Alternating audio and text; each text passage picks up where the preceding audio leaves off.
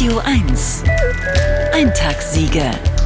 Der skurrile Kosmos von Sarah Bosetti.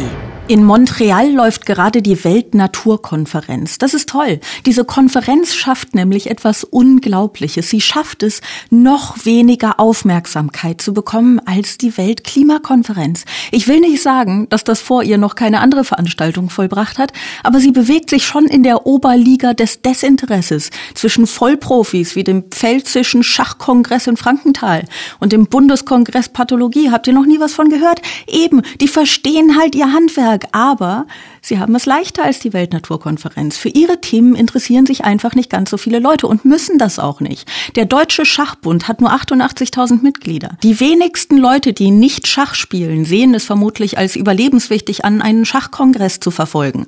Genau wie die wenigsten Leute, die nicht tot sind, es als überlebenswichtig ansehen, einen Pathologiekongress zu verfolgen.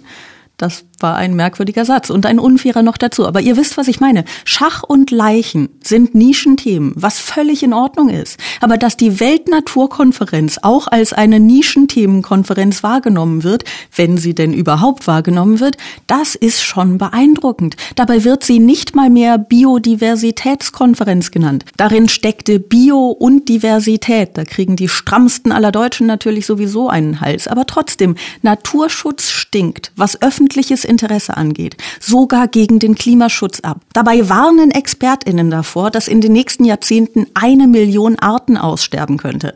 Wir gefährden unsere Ernährungssicherheit. Wir steigern das Risiko für weitere Pandemien. Wir nehmen in Kauf, dass das Insektensterben, und jetzt wird es erst wirklich dramatisch, dazu führen kann, dass es keine Äpfel, Birnen, keinen Kaffee und keine Schokolade mehr gibt.